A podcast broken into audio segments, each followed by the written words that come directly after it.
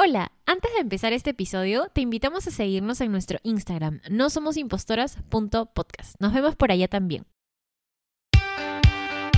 Esto es No Somos Impostoras. Un espacio donde hablaremos desde nuestra experiencia, perspectiva y por supuesto desde datos que les brindaremos de liderazgo femenino, su importancia, impacto y las dificultades para ejercerlo y mantenerlo.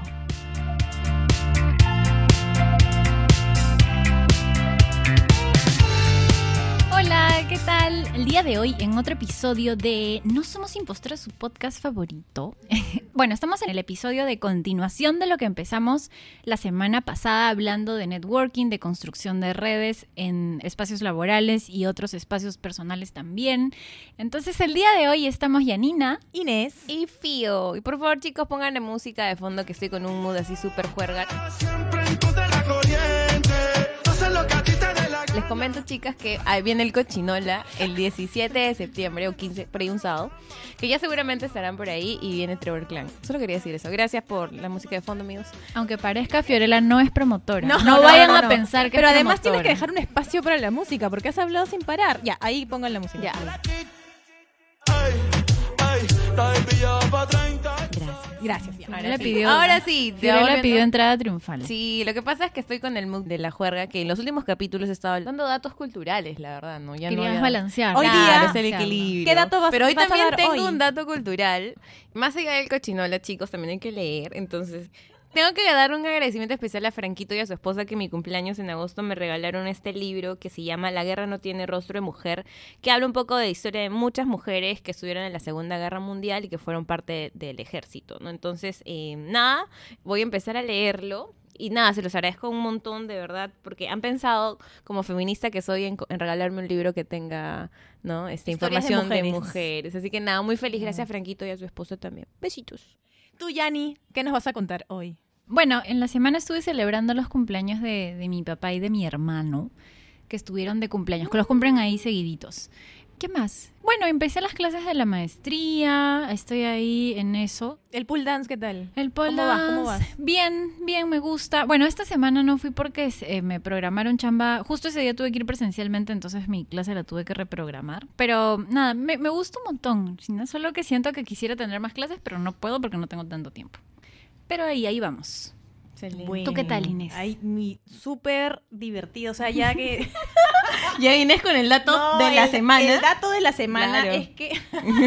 no se burlen. No, no, no estamos burlando. No, no. Hago muchas cosas, pero les voy a contar de un documental que he visto. Ajá. muy bien. En la mente de un gato. El gato Es volador. que son favor. gatos. el gato volador de fondo.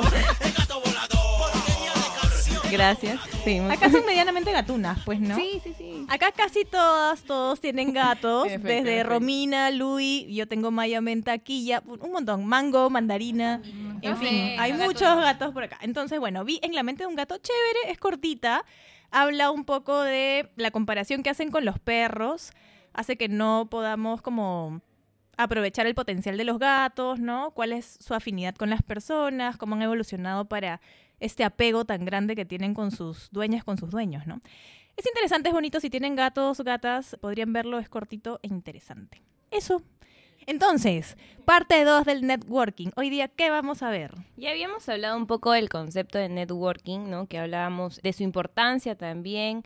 Entonces, hoy vamos a lo aplicado, ¿no? ¿Cómo es que nosotras ya tenemos un concepto definido, hemos un poco desmitificado el concepto malo que teníamos del networking y qué es lo que estamos buscando de ese networking? Inicialmente yo en el capítulo pasado les hablaba que más allá de una oportunidad laboral, lo que yo buscaba era encontrar personas que me inspiren a ser mejor. Eso era lo que yo buscaba del networking. Si más allá, debido a- al CV que tengo, a las habilidades, sea una oportunidad para conseguir un trabajo, eso no queda descartado para nada. Nunca. Pero sí sirve para buscar trabajo en networking de todas maneras, cuando lo enfocas, creo, de una manera adecuada. Cuando ¿no? haces networking, no necesariamente estás buscando un trabajo, pero sí te muestras.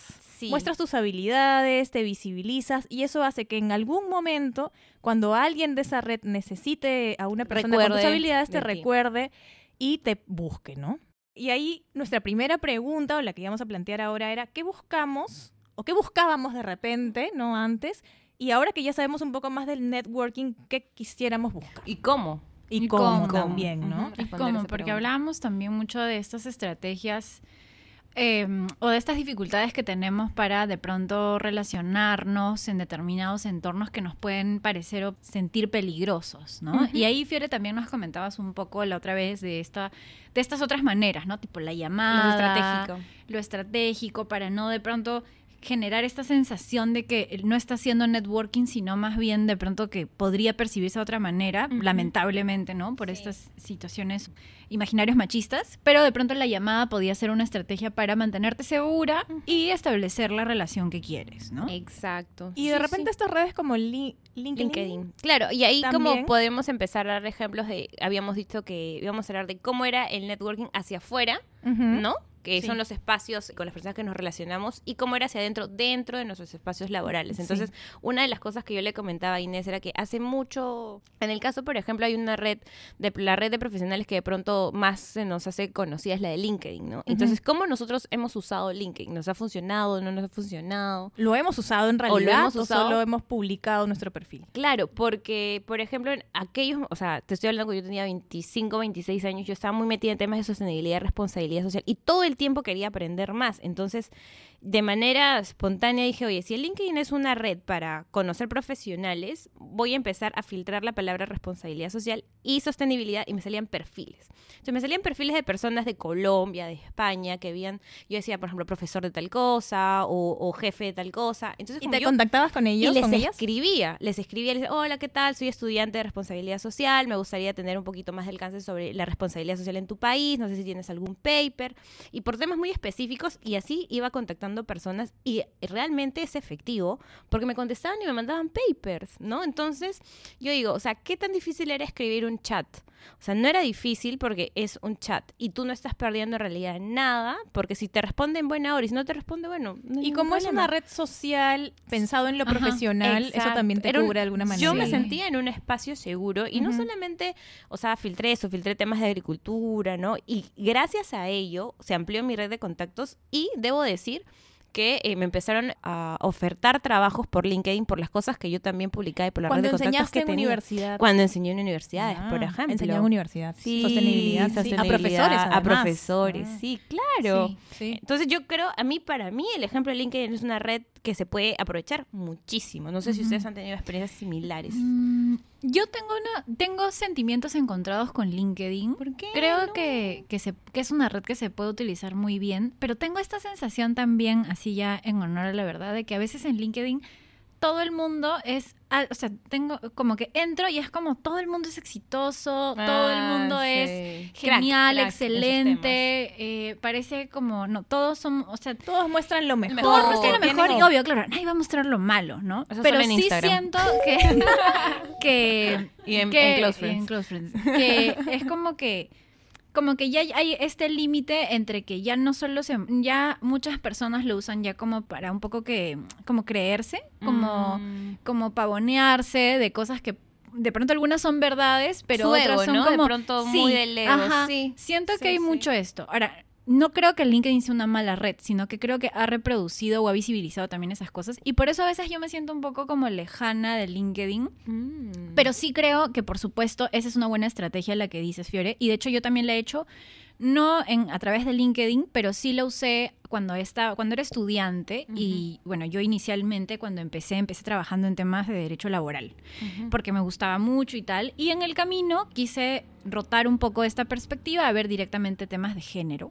Lo que hice fue comenzar a escribirle a mis profesoras o profesores que sabía que veían ese tema o que estaban interesadas desde ahí, ¿no? Entonces ya directamente les escribí como un correo y les dije eh, que estaba interesada eh, en ahondar más esos temas particularmente y que si le interesaba, si tenía algún proyecto o yo podía participar en alguna medida, que estaba como súper disponible. Y de hecho esa fue una gran puerta para mí porque ya con ese correo que mandé particularmente, me acuerdo que habían profesores que estaban justo en ese momento juntándose para armar un grupo de investigación con una alumna que es súper capa, que ella lo estaba como coordinando que era el grupo de investigación de derecho, género y sexualidad en el que todavía estoy. Pero en verdad, mi manera de entrar fue ese correo. ¿no? Y yo siento que muchas veces, y lo, y lo he escuchado mucho, las personas se sienten súper limitadas de mandar ese mensaje, Sí. ese correo, porque dicen, ay no, Qué me van a ver mal, qué vergüenza, vergüenza. ¿qué van a pensar? Van a pensar que lo hago como que solamente porque sí, cuando esas oportunidades tienen que llegar de manera espontánea. Sí, Y a ver, no es así. hay muchas personas a las que les llega, No. pero hay muchas personas a las que no. Y si tú no tocas esa El que puerta, busca no encuentra. es probable que no te... O sea, ¿cómo vas a ver la persona que te interesa si nunca le has hablado, nunca le has escrito? Por eso tengo mis sentimientos con LinkedIn, porque sí creo que es una herramienta para mostrarte, para visibilizar como lo que te gusta y tus potencialidades, pero a veces siento que la gente lo, lo malutiliza y eso Sí, también... yo creo que es la forma en la que nosotros enfoquemos Sí. es- esa red, ¿no? A mí de verdad que tengo muy, muy buenas experiencias de, de LinkedIn y tenía lo que mencionaba Yanina, yo tenía miedo de escribirles a las personas, pero después ¿qué estoy perdiendo? No pierdo nada. No pierdas nada. Bueno, o sea, lo peor que puede pasar es que no te respondan. que no te Ya está. respondan, ya está. Y Tú punto. No pasa nada. Mm, Yo no he usado mucho eh, esa herramienta. Me han escrito ciertamente, pero usualmente porque están haciendo alguna tesis, porque quieren entrevistar a alguien, entonces ahí sí he tomado contacto. Después no le he dado mucho uso.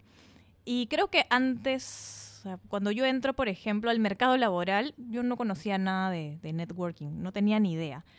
Pero lo que me sirvió mucho en esos momentos, cuando recién entraba al mercado laboral, fue haber sido buen estudiante, porque los profesores te recuerdan Sí, que es verdad. una forma de repente también de generar alguna red. Entonces, como te recuerdan, te llaman para algún proyecto, luego postulas algún, alguna, no sé, alguna práctica.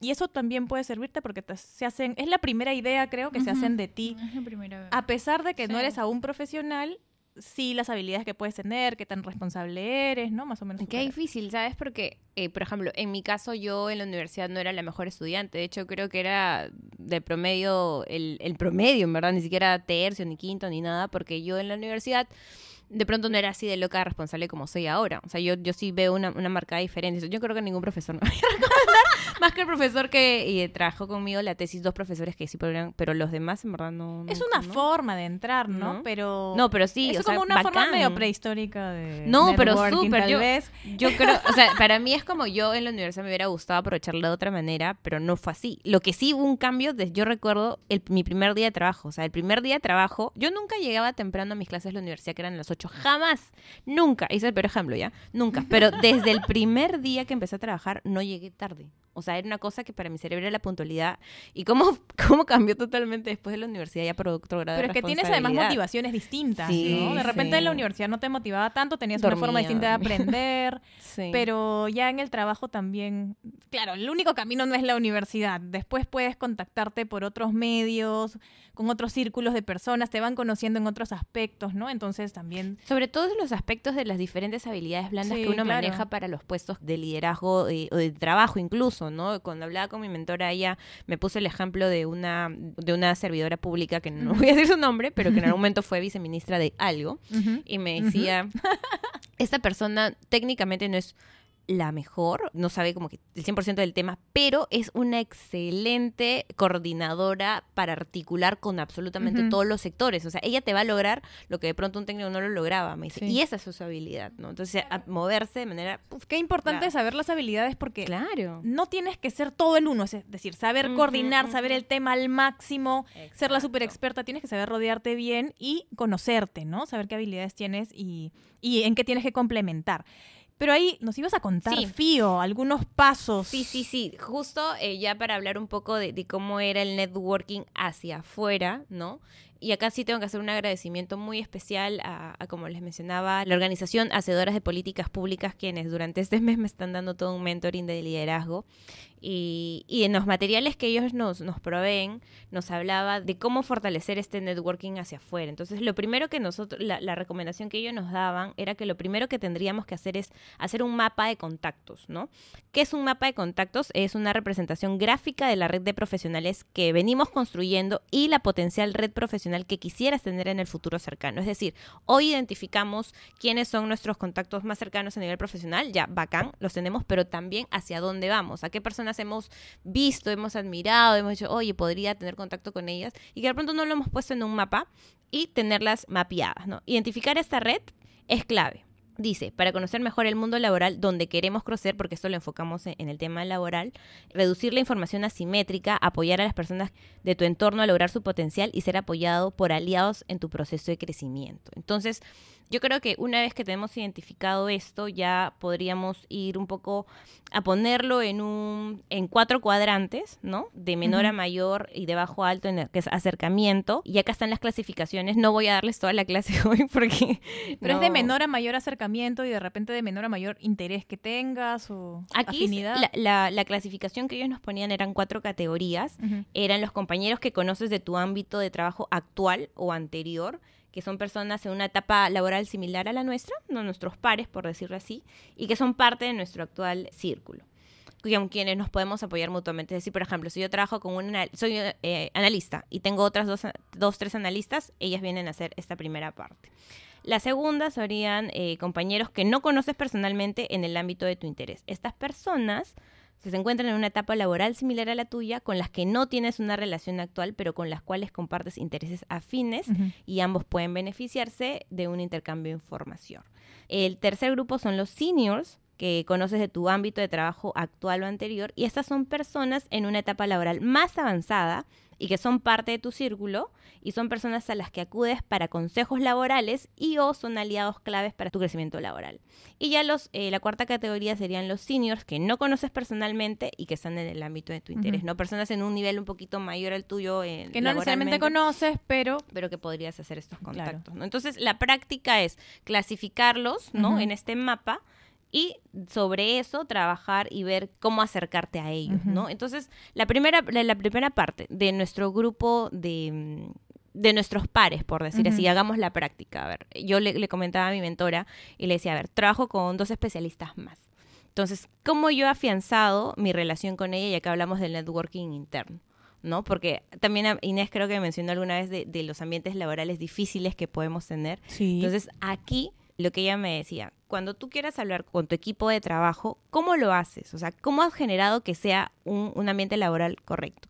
Y yo le decía, lo primero que hice fue identificar las cualidades y las fortalezas de estas dos amigas, bueno, que ahora ya son mis amigas, pero al inicio no, porque yo tengo un carácter de pronto medio loco que quiere eh, respuestas inmediatas todo el tiempo y cosas así. Y ellas trabajan a su propio tiempo y a sus espacios.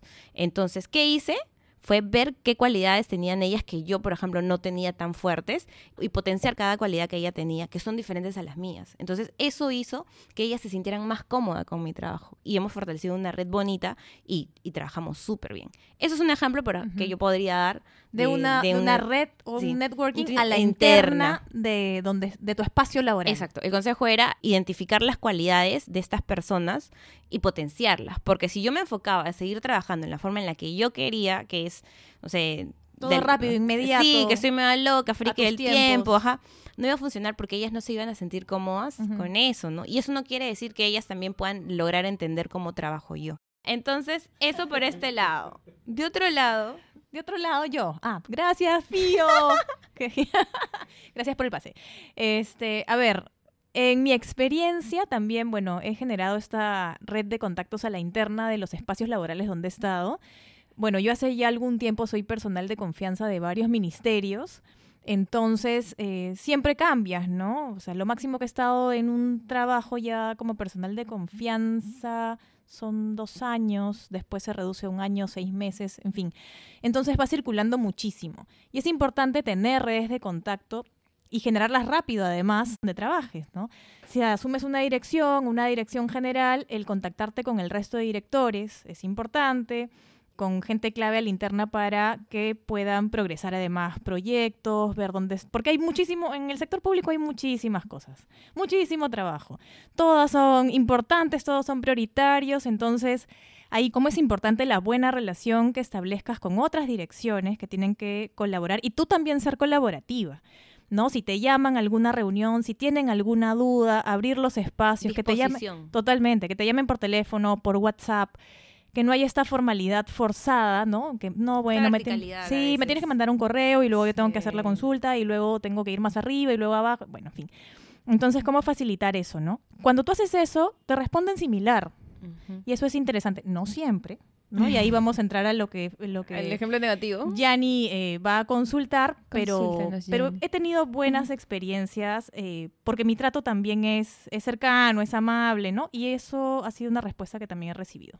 Tú, Mi Yanni. duda. mi- Es que, es que, no, las escuchaba y pensaba mucho en qué pasa cuando el ambiente no es el adecuado. ¿Qué puede o- pasar? O, o tus compañeros o las compañeras con las que articulas o deberías articular no son personas de pronto con las que identifiques valores que te puedan sumar o que de pronto incluso Nunca me ha pasado esto propiamente, pero sí he escuchado como que de pronto hay personas que ya más bien son altamente competitivas y te ven a ti como una competencia. Eh, o de pronto no, eh, lo que sí me ha pasado un poco más es de pronto encontrar personas cuyo carácter o cuyas actitudes o comentarios no me gustan, ¿no? Entonces, Claro. yo normalmente lo que he hecho es siempre como establecer un poco de distancia con quien no siento que me sume. Y ahí viene como el disclaimer, ¿no? Evidentemente, hacer networking no significa ser hipócrita, ¿no? Ah, que es algo que también está muy relacionado, o sea, muy, muy Sí, vinculado sí, sí. como un prejuicio, ¿no? Mm. Hacer networking no significa, ah, me junto con Ay, todo el mundo sonrío- por conveniencia, Ah. le sonrío a todo el mundo porque, en fin, para que, bueno, luego me va a convenir. No, para nada, ¿no? O sea, al contrario, no tienes por qué vincularte con alguien que no comparte tus valores, por más que para otras personas podría ser estratégico, ¿no? Pero creo que eso, eso lo llegas a, te das cuenta cuando no es auténtico. O sea, cuando uno quiere colaborar auténticamente con otra dirección, eh, hacer cosas en conjunto, te das cuenta por la forma en la que te tratan, la cercanía, eh, no sé. Pero cuando es, no sé, cuando alguien, no sé si les ha pasado, pero cuando uno tiene cierta posición, hay gente que se te acerca. Pero te das cuenta que eso no es genuino, genuino. no. No es que quiera aportar, sino que Hay saben que en ese momento estás en una Posición. situación o posición, no sé, superior, mejor, jerárquicamente, que puede ser conveniente. Y, esto uno lo aprende con el tiempo, además, porque cuando sales de esa posición, hay personas que ya cuando saben que estás saliendo o sales de esa posición, de pronto, Te dejan de hablar. sí, se comportan totalmente, dis- totalmente distintos. Ya, eso no es networking, es todo lo que no era networking, Sí. estamos diciendo, ¿no? Que la, la sobonería, Sí, el... Pero ahí ya vas identificando, pues, cómo- Claro. cuáles son estos comportamientos. Ojo, siempre te dan la, por ejemplo, siempre te dan la razón. Ah, Siempre te halagan, ¿no? Eh, No tienes errores, no tienes Y sí. te halagan. te Eso es lo que yo veo, que hay gente que, lo veía sobre todo cuando era estudiante y luego cuando salí un poquito más, que te halagan. O sea, que te yo veía gente que decía, wow, o sea, y era tan evidente y a veces veía como a determinada persona le encantaba que la halaguen y tú sentías que tenías que ya entrar a esa dinámica que no era la que te gustaba necesariamente para poder estar en como que en competencia, ¿no? Pero para nada, yo creo que eso no tiene nada que ver con el networking. O sea, si a algunas personas les funciona, bueno, allá ellos, Se pero no son... además, no. Claro, pero no es el tipo de persona que necesariamente yo quisiera construir o que si esa es la manera en la que me tengo que relacionar para poder Lograr. articular, entonces preferiría no articular con esa persona. O colaboraste en algo porque así es, o sea, es decir, te llaman por una urgencia y dicen, ha pasado, ¿no? Inés, eh, me olvidé de mandar este correo, pero vence hoy día, por favor, puedes ver, no sé qué. Ya, le digo, ok, no hay problema. Lo tuve que mandar hace tres días, pero en verdad se me pasó ya, chévere. Lo veo el mismo día, lo saco el mismo día y te hacen un agradecimiento como demasiado exagerado. ¿No? Como de demasiado halago, de como si fuera la única persona que reacciona de esa manera en el ambiente. Y en realidad, o no están, no sé, acostumbrados a que la gente sea colaborativa, sino competitiva de repente, y eso hace que se generen estos espacios que para mí no son tan cómodos, ¿no? Porque siento que del otro lado yo tendría que hacer una, no sé, un halago así especial, ¿no? Para que respondan de la misma forma. En fin. Ah, pero ¿qué pasa cuando en verdad no encuentras eso? Claro, ¿qué pasa cuando... Ni Perdón. responde mi pregunta. No, si Fiorella volteó y me dijo, eso es.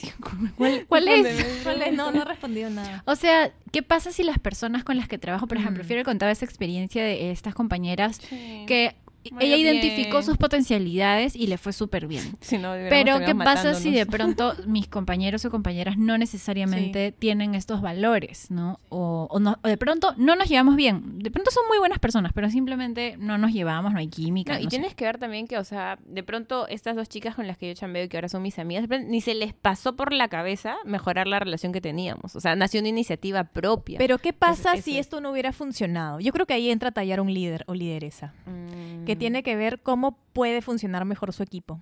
O sea, no es que te lo tengan que dejar a ti y que tú te tengas que llevar bien con todos tus pares y lograr la colaboración. Creo que ahí sí es importante que haya una persona que lidere y que vea las potencialidades, cuáles son las dificultades y que pueda lograr ciertos acercamientos y mayor confianza en ese equipo. Tienes que conocer a las personas. O sea, yo me he dado el tiempo de conocerlas, en verdad, porque, o sea, inicialmente, como te digo, este, habían cosas que a mí no me parecían y las he tenido que conversar con ellas, ¿no? Entonces, eh, yo creo que es darse el tiempo de conocer a la persona, porque no todos tienen esa apertura tienes que leer muchísimo, leer muchísimo a la persona, ¿no? bueno, también tienes que leer muchísimo, pero leer a la persona, ¿no? De conocer, darte el tiempo de conocerla, ¿no? Entonces, sí, pero también hay, hay espacios complicados a la interna, laborales, como decía Yani, no siempre vas a encontrar gente con disposición. ¿Y qué haces en esos casos? Bueno, tienes, creo que lo que tendrías que ver es qué tanta influencia van a tener en el trabajo que haces ¿no? ¿Cómo te puedes acercar? Pero si no, ver algunas otras rutas. De repente es una persona específica que está en, no sé, un área, es especialista en un área. Bueno, entonces veamos mm, de esa área con quién podríamos tener un networking mejor para que nos ayude o que las cosas salgan más rápido o tener la confianza de llamar y decir, oye, no sé qué, no sé, alguna consulta. No creo que hayan personas como indispensables, ¿no? Pero o sea, entonces ver algunas otras rutas de networking, no necesariamente con, con, esa persona. Ahora, ¿qué pasa si es tu jefe? No. no, pero sí nos pasó, Jenny. ¿Te acuerdas que nos pasó? Ah, ya sí. Sí, sí tenemos un ejemplo de que teníamos una jefa que no... Con las que no nos sentíamos no, muy No, no, no, abusa, abusiva. Este, no voy a decir, nunca decir nunca. diplomática. No, yo sí voy a decir las cosas como son. Fue una, una, una, persona poco grata con nosotras.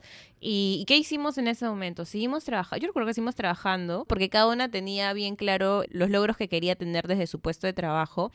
Y empezamos como que, bueno, ya, o sea, nuestras posiciones son así y vamos a seguir trabajando, pero era incómodo estar al, lado de ella, ¿no? Sí, eso hace que no seas tan productiva también. Sí, ¿no? que te desmotiva, te desmotiva nos fuimos, ¿no? O sea, eventualmente nos fuimos, una, claro, las personas que no se sentían cómodas terminaron yéndose. Todos nos fuimos en realidad. Siete. No, Siete. Siete personas nos fuimos del equipo de casi 14. Ya, pero digamos, no todos se fueron. Bueno, no todos. o sea, pero se fueron bastantes. Se fueron muchas porque muchas personas. mentira, mentira, mentira, mentira. Se sentían no se sentían cómodos, ¿no? Ahora, igual también, pues irse es, esto es, es un privilegio también poder irse y poder buscar otra posibilidad. No todas las personas tienen esa hay gente que se queda porque no puede, no tiene, no, o tiene, otras responsabilidades que no puede abandonar así nomás como decir ya me voy, ¿no? Yo en ese momento sí. tenía como la posibilidad de decir me voy y me voy porque pues no tenía vínculos o responsabilidades tan fuertes que me obligaran a quedarme, ¿no? Pero sí, creo que es algo también a tomar en cuenta. Y algo que pensaba también es que de pronto, cuando hablábamos la vez pasada sobre las habilidades blandas, no significa que todas las personas tenemos que ser extrovertidas para hacer networking, porque no para todas es sencillo establecer una conversación o, tener un vínculo, eh, digamos, y eso no está precisamente mal, ¿no? Hay personas que nos relacionamos de manera distinta. Entonces, por eso pensaba que también el tema del correo, de estas otros mensajes, la llamada, pueden ser maneras alternativas, ¿no? Y si para ti no funciona el establecer o el hablar o, te genera muchas, digamos, este, obstáculos o tienes muchas barreras para eso, siempre puedes encontrar otras maneras para igual ir construyendo. Así es. Y también es importante decir qué cosas no debes hacer cuando ah, quieres hacer networking. Tienes sus consejitos. Tengo unos consejitos. Estos más funcionan hacia afuera. Ya. O sea, no este networking hacia adentro, ¿no? Con otras direcciones, ¿no? Sino hacia afuera esto lo estoy sacando del artículo del país, que justamente se llaman errores que debes evitar cuando haces networking, y tiene datos bien interesantes. Uno dice, no vender tu currículum. Declamando tu trayectoria y formación, solo conseguirás aburrir y ahuyentar a posibles contactos. ¿No? Entonces dicen acá, ¿cuál es la estrategia? Hablar de tu trabajo a través de tus proyectos y de las cosas que te interesan, pero no ir y decir, soy Inés y soy, estudié tal cosa y tengo 10 años de experiencia en tal, no, eso aburre. Después, hay un montón ¿ah? de, cuestiones así, de consejitos, les voy a decir algunos. Este también me pareció interesante. No monopolizar a alguien. O sea, eso no debes hacer. Es decir, aunque estés hablando, dice, con un profesional importante para ti, intenta no robarle el tiempo si notas que no es recíproco. No olvides que ella o él también están allí para hablar con más gente. ¿No? Y acá dice. que no están obligados a hablar No, por supuesto que no. Y además eso puede dar una No sensación da sensación incómoda, incómoda. ¿no? Y al final generas lo contrario. Exacto. bloqueado, bloqueado. No, Sí. no, no lo inviten a la próxima reunión. Sí, entonces dice que importante acá, mencionan a un psicólogo, dice que es experto en relaciones laborales, Marcos Ojeda, destaca la importancia de la empatía, sobre todo al relacionarte con personas que no conoces. Entonces ahí tienes que detectar cuando este interés no es recíproco, ¿no? Y una Sí. más, porque hay varios, ahí les recomiendo que leen este artículo, está bien interesante. Esperar siempre algo a cambio, dice. Es súper importante que subrayes esto. Hacer networking no es solo pedir y recibir. También hay que dar. Si pides, pides, pides, olvídate. Tienes Mm. que estar dispuesto a dar, a ayudar, a aportar lo que los demás puedan necesitar. Esto es algo mutuo, ¿no? Entonces, esto es una cita, ¿no? De una persona que en el último año dice ha acudido a más de 90 eventos, ¿no? Que es un networking. Porque hay eventos networker. ciertamente propios de Solo para- networking. Sí, Sí. yo nunca he ido, nunca, nunca. Sí, sí, sí. Después, claro, ten los contactos ahí, no necesariamente tienes que contactarte inmediatamente, pero es importante tener como tu red de contactos, no te limites a coleccionar tarjetas, ¿no? No sé si ahora se dan tarjetas, pero cuando se daban, ¿no? Ni tampoco tienes que querer contentar a todos, ¿no?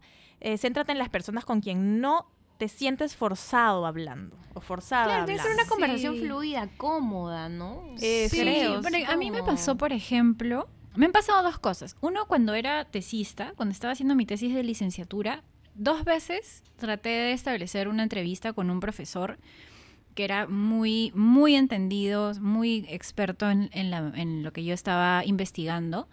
Y la primera vez no me respondió el correo, me acuerdo, y la segunda vez me lo encontré, así de verdad bien casual, y le pregunté para sacarle la entrevista y me dijo como que ya, pero yo no lo notaba tan cómodo. Y al final no se concretó. Y eso creo que es bien importante. Si alguien no se siente cómodo, si no, o sea, si no sientes que la persona se siente cómoda, no tiene tiempo, no tiene por qué tampoco esta persona hacerte el favor o, o, digamos, este ofrecerte o hacer lo que tú estás pidiendo, ¿no? Si no puede, no se puede, y lo mejor que puedes hacer en ese momento es leerlo bien y decir, ya chévere, ahí nomás, ¿no? Es peor si luego te ves como la persona súper insistente y además como muy urgida de ese tipo. Es cierto. Y lo otro que me pasó ya un poco más al revés es que hace un tiempo di una charla para una consultora X una sola vez y la dimos normal. Me acuerdo que en esa época di la charla gratis, que ahora ya no lo hago porque en verdad sí creo No. que ese tiempo Trabajo. es chamba y esa chamba tiene que ser remunerada. Pero en esa época lo hice y luego como de un año de que no me hablaron nunca más, o sea, no volvimos a hablar nada así, pero ni un like en Facebook, nada, nada. Te pidieron algo. De la nada me escribió un día un- este, una de estas personas y me dijo, hola Ina, ¿qué tal? Y le dije, hola, me dijo, quería saber respecto de tal tema de diversidad sexual, ¿qué, qué- qué normas hay? Y a mí me incomodó un montón. Dame tus materiales. Sí, me claro. pidió hace poquito Yo eso. decía como la... Para comenzar, no nos hablábamos hace tanto tiempo que yo decía como... Fea manera de abordar. Sí, Sí, y la además verdad es es como... complicado. Me parece que no es la manera adecuada Le porque material.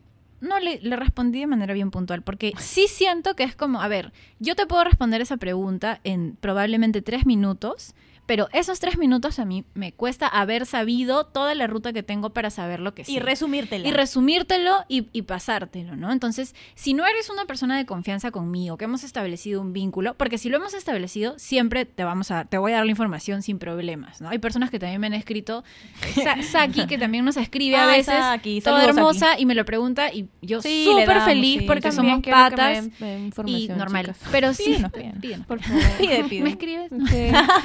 Sí. Pero hay otras personas sí que siento que es más como el, oye, nunca te di ese, eh, eh, nunca establecimos un vínculo tan fuerte y de la nada me lo estás pidiendo, me parece complicado. que es complicado. Además, cómo te abordan, ¿no? Sí, entonces pasó, hay que saber pasó. medirlo. Sí, sí, sí, porque a veces parece que fuera una imposición y que tú tuvieras la obligación de atenderlas. Y no, amigo, no.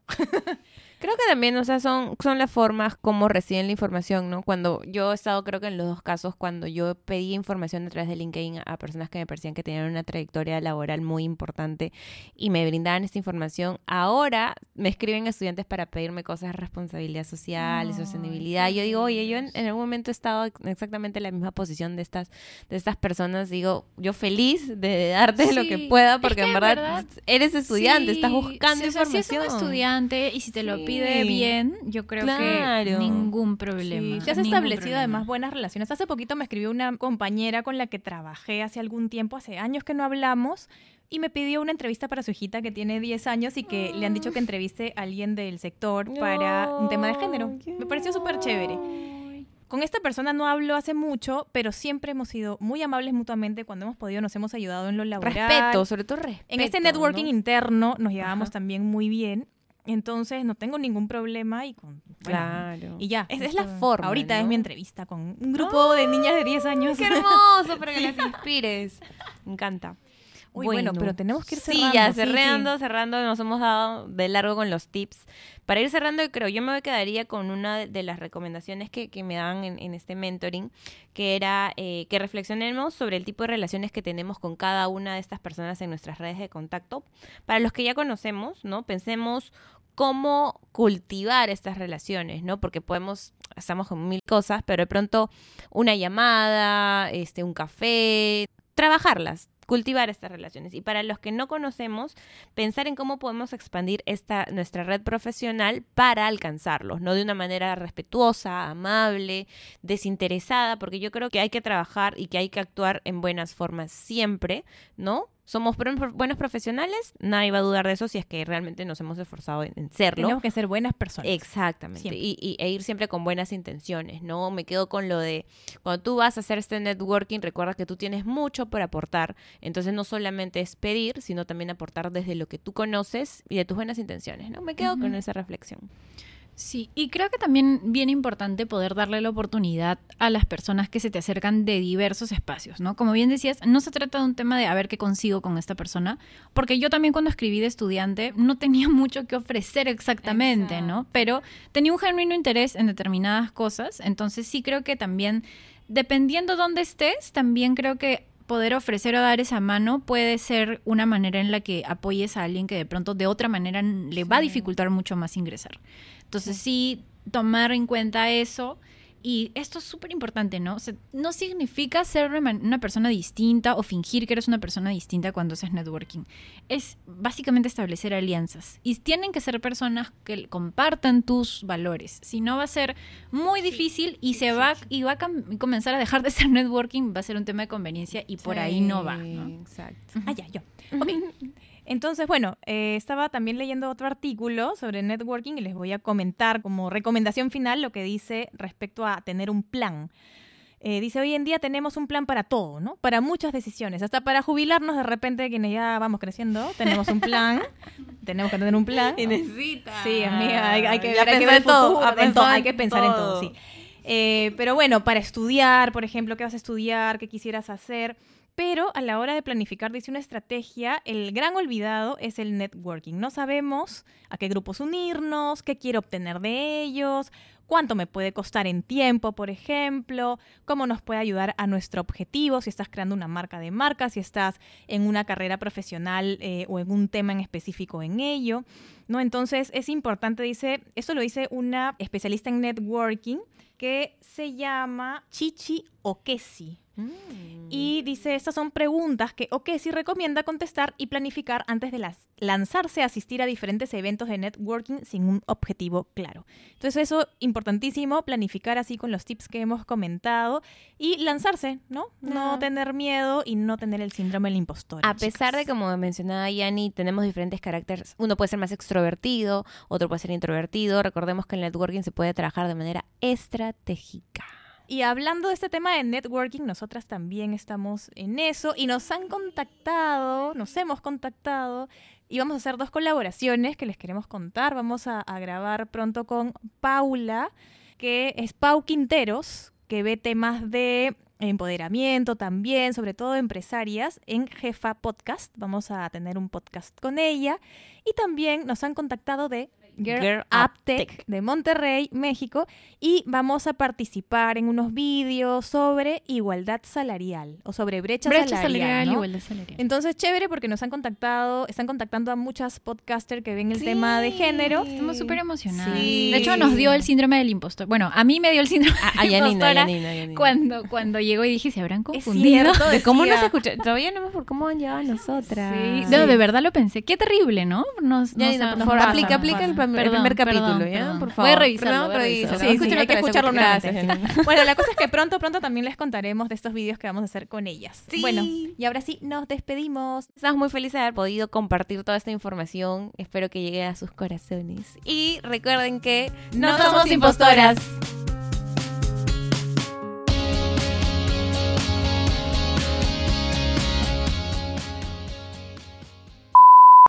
Y entonces el día de hoy estamos... Inés. Y Fío. Y por favor quiero que me Y pongan de... ¿Cómo Ah, y? ¿no habías dicho? No. Me encanta. Tío, entra mi canción. me indigna? No. ¿Por qué siempre haces eso? Toda la vida. Oye, tu voz está bien bonita. Porque sí, No te escuché nada porque ni cuenta me di que no te de tu voz. Me encantó, me encantó. Me encantó tu voz. Justo ese día tuve que ir presencialmente, entonces mi clase la tuve que reprogramar. Pero Pensé que no se iba a escuchar.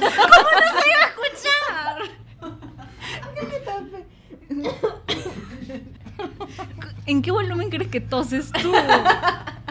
Pensé que iba a toser En mute, en- Sí, sí. Pero tenía calma tu mute, Cuando alguien de esa red necesite a una persona con tus Recuerde habilidades, te de ti. Y te busque, ¿no? Entonces, por eso es importante. Entonces, la primera pregunta era Perdón. que habíamos planteado. No, no, no. Deja que tose un ratito. Perdóname, perdóname. ¿Agua quieres? No, es que tengo algo que, que se me ha quedado. Creo que es del COVID. Estoy tosiendo el COVID. gracias. No. Acá algo sea que aparte del virus todavía está acá, creo que ahorita, ahorita sale, ahorita sale. Entonces lo que hice fue mirar un poco las alternativas que tenía. Canta que todos aprovechan. Este aprovechen, aprovechen.